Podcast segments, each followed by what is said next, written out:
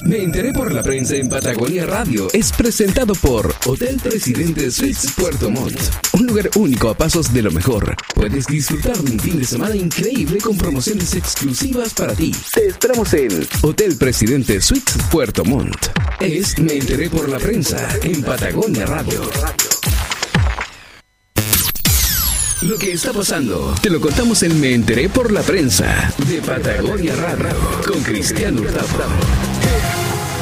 6 de la tarde con 18 minutos, 6 y 18 minutos. Estamos, eh, bueno, estamos atentos a lo que se vive hoy en nuestro, en nuestro país y particularmente lo que está sucediendo con esta negociación que está llevando a cabo el gobierno como también la oposición para poder destrabar este acuerdo de las partes para poder avanzar en una nueva constitución. Y para hablar de este tema estoy al teléfono con el diputado Fidel Espinosa, a quien le, agradezco la gentileza. ¿Cómo está, diputado? Buenas tardes.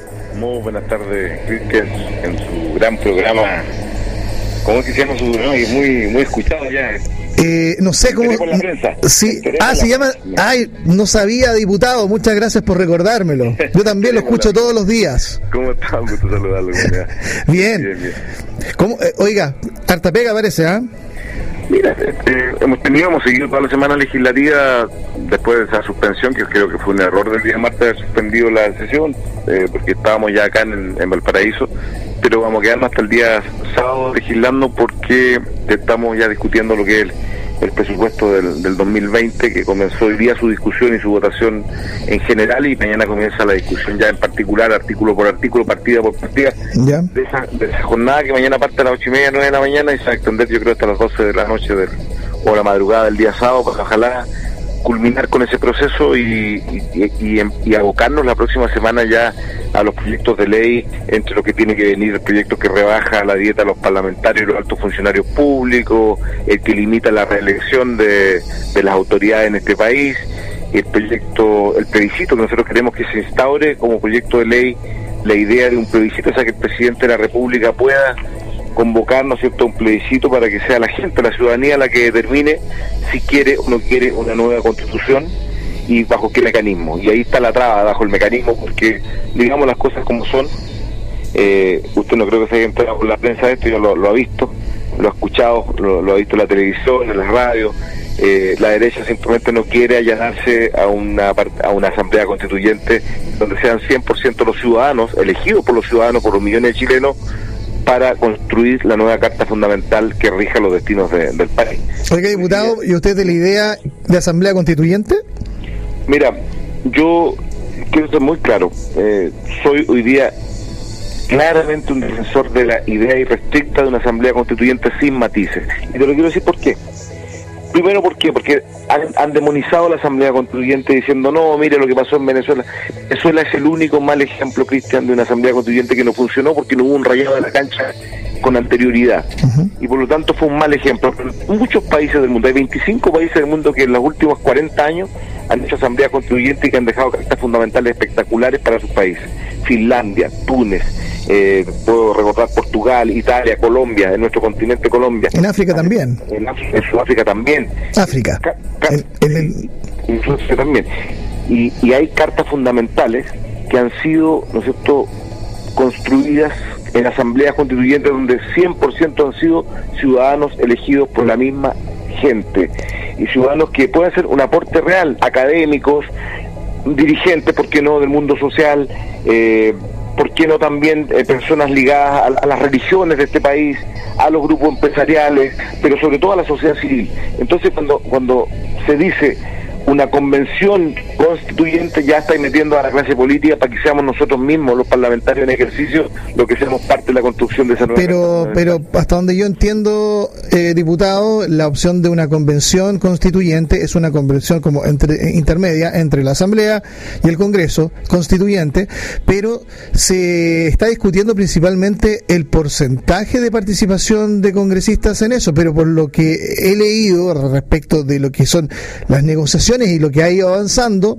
es que eh, sí, la mayoría de las personas estarían, eh, que estarían conformando ese, esa convención, convención constituyente serían personas elegidas eh, bajo una figura de ciudadanos, ¿no? De que se incorporarían a esto. ¿A usted no le gusta esa opción que haya un porcentaje porque está hablando, entiendo, de un 20%. No, perdone, perdóneme, diputado, yo le, quiero preguntar.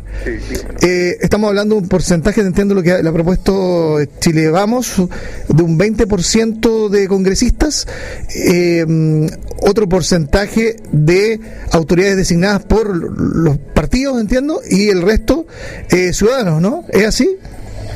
La propuesta, no, la propuesta de, la, de, Renovación Nacional y de la derecha de hoy día eh, es más, eh, es tremendamente desafiante para los movimientos sociales que están en la calle, porque la propuesta es 40% parlamentarios, 40% elegidos por la ciudadanía y el otro 20% que, lo, que sean expertos, que sean nominados por los partidos. y eso fue lo que rechazó el Partido Socialista. Nosotros, nosotros mire, no, no solo eso, nosotros creemos que hoy día, si tú ves la encuesta, eso es lo que te iba a decir Cristian, la Universidad de los Lagos siempre se ha caracterizado nuestra universidad a hacer buenas encuestas políticas y sociales.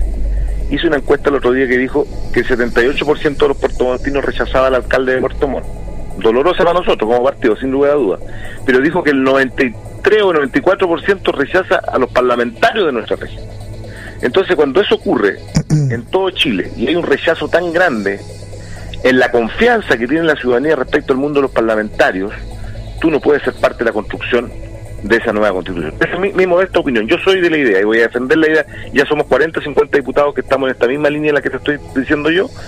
Eh, nosotros queremos que sean los ciudadanos los que elijan a los ciudadanos. O sea, usted es de la idea de la Asamblea Constituyente.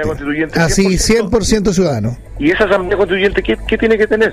Representantes de todos los segmentos de nuestra sociedad. El último censo determinó que el 10% de nuestra población era indígena o pertenece o se siente identificado un indígena. Bueno, esa asamblea constituyente debiese tener un 10% de personas ligadas a ese mundo. Eh, lo mismo con el tema de las religiones, lo mismo con el tema ¿no es cierto? de los diferentes estratos de nuestra sociedad. Porque en el momento que metamos a los propios parlamentarios a ser parte de la construcción de esa nueva constitución, se está invalidando en el mismo momento. Yo lo que le digo al presidente Piñera, con el mayor de los respetos, no le tenga miedo que sea la gente la que determine el mecanismo. ¿Saben lo que quieren hacer? Algo tremendamente antidemocrático. Quieren, quieren hacer el plebiscito, preguntar constitución sí o no. Obviamente va a ganar el sí de una nueva constitución, porque eso es lo que están diciendo los chilenos en la calle, millones de chilenos. Pero quieren colocar las alternativas. ¿Bajo qué mecanismo? Pero no colocar la alternativa de la Asamblea Constituyente. Eso para mí es absolutamente antidemocrático.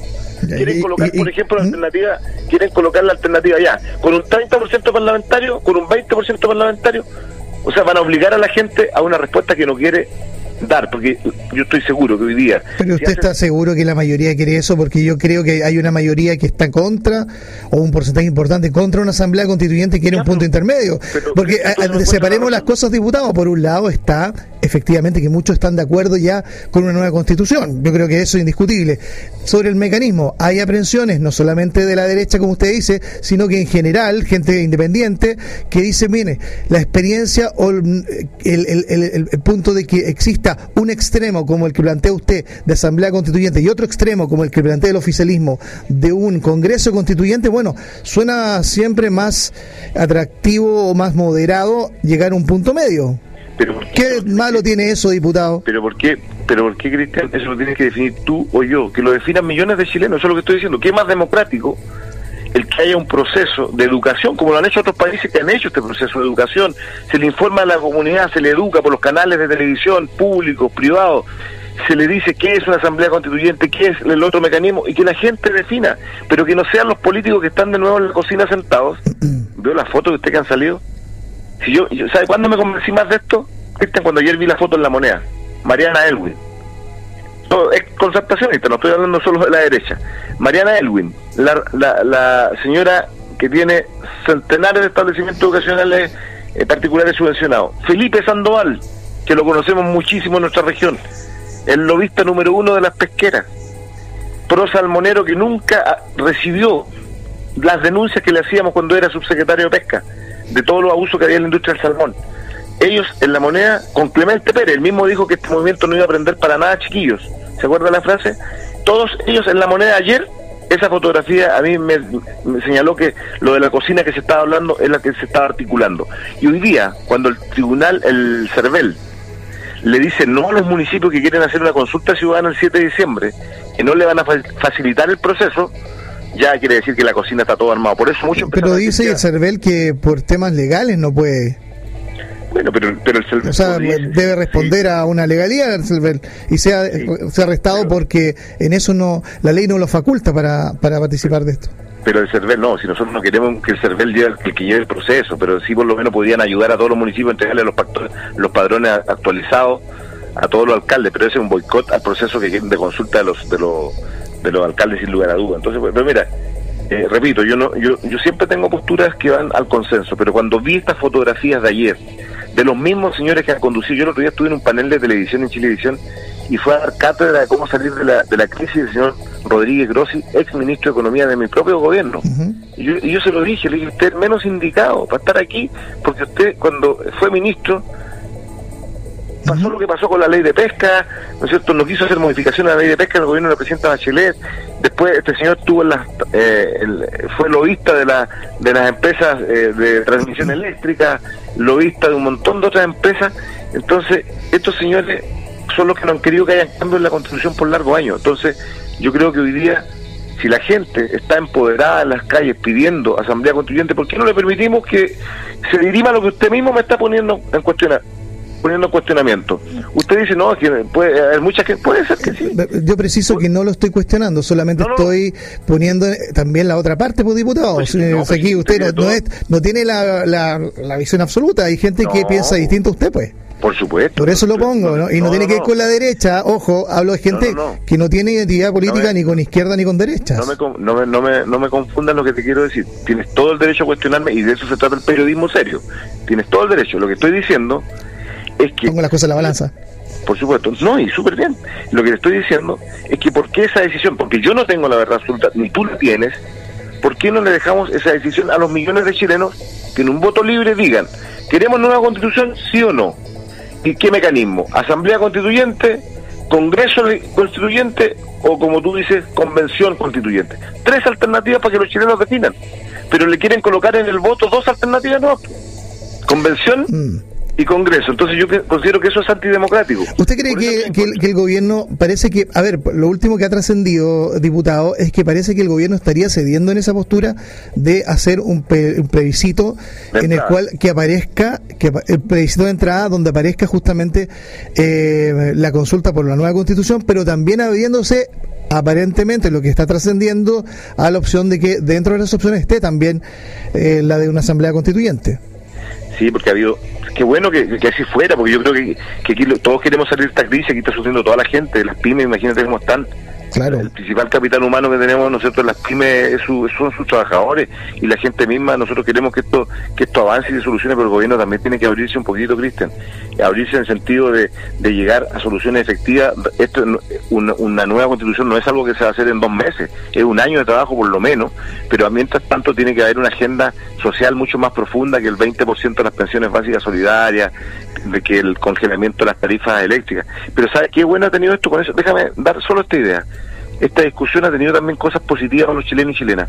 La derecha, algunos sectores de la derecha, incluso hay diputados de allá de la zona como Kuchel, diputado Kuchel el otro día lo escuché en un canal de televisión que dijo una aberración increíble, dijo, en ninguna parte eh, de las transformaciones que está pidiendo la gente en la calle están en la Constitución.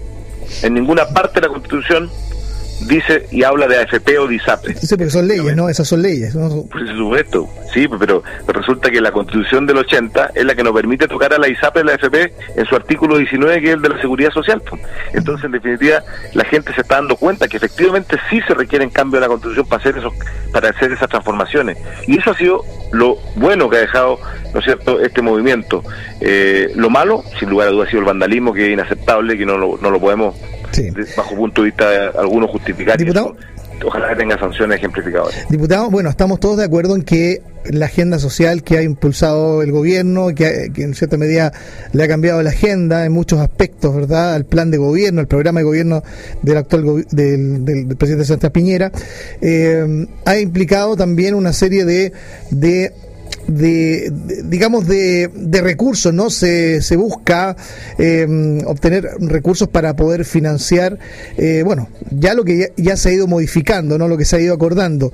Eh, hoy día usted hablaba que se, ha, mm, se aprobó entonces en lo general la ley de presupuesto, ¿no? Sí. Ya, en lo general. Pero hay un punto que hoy día también sale en la prensa.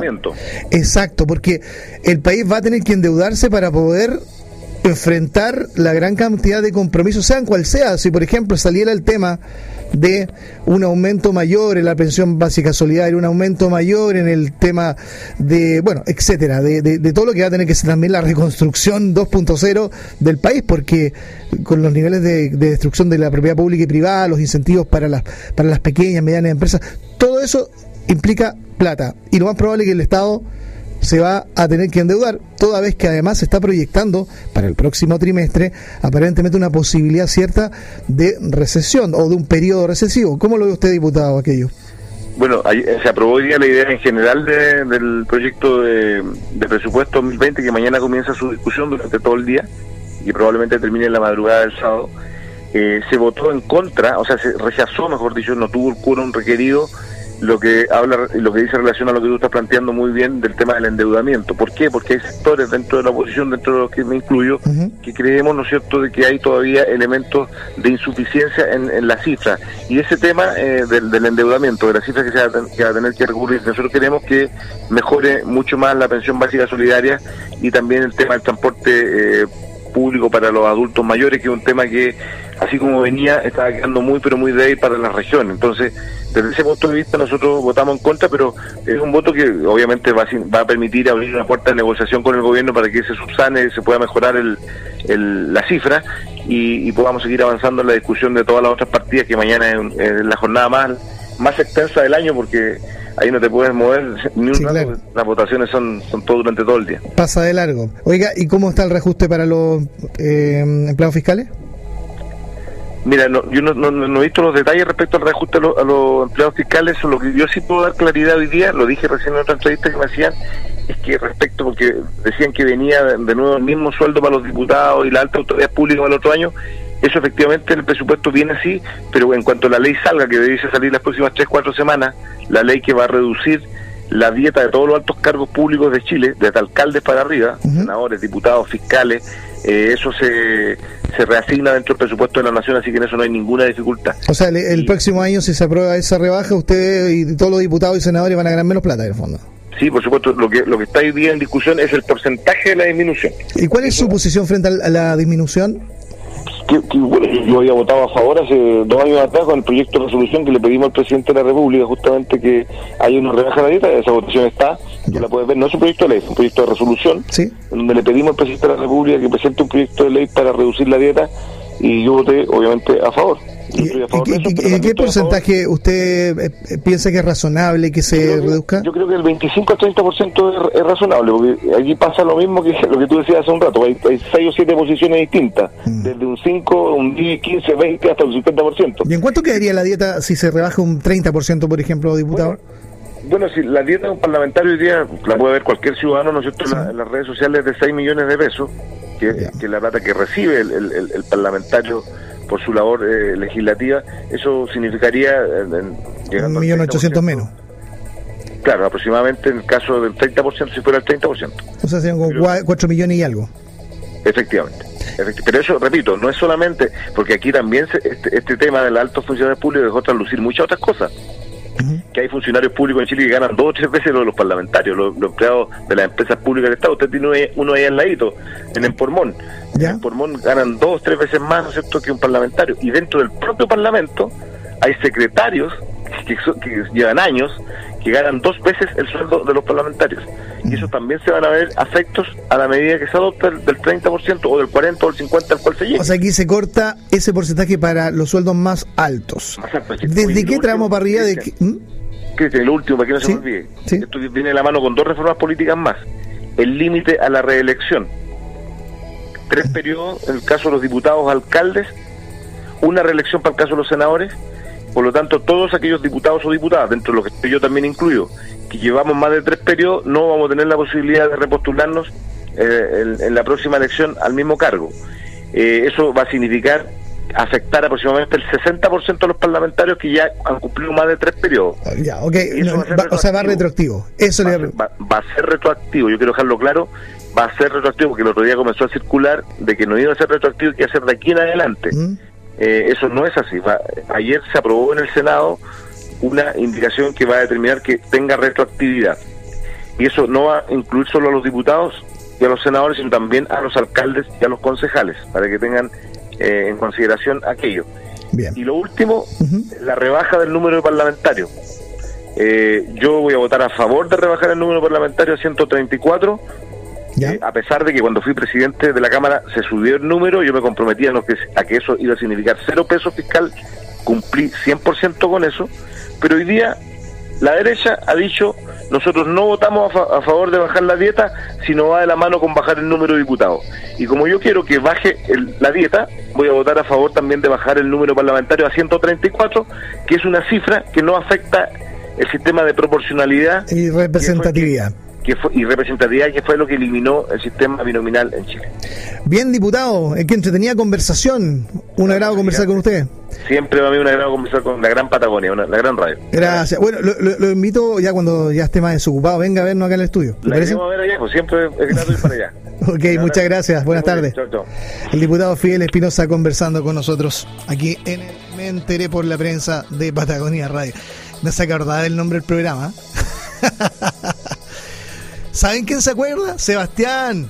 No, Sebastián. ¿Y Natalia se acordarán del nombre del programa? ya, vámonos a una pausa, 28 minutos para las 7 de la tarde. Estamos haciendo Me por la Prensa en Patagonia Radio.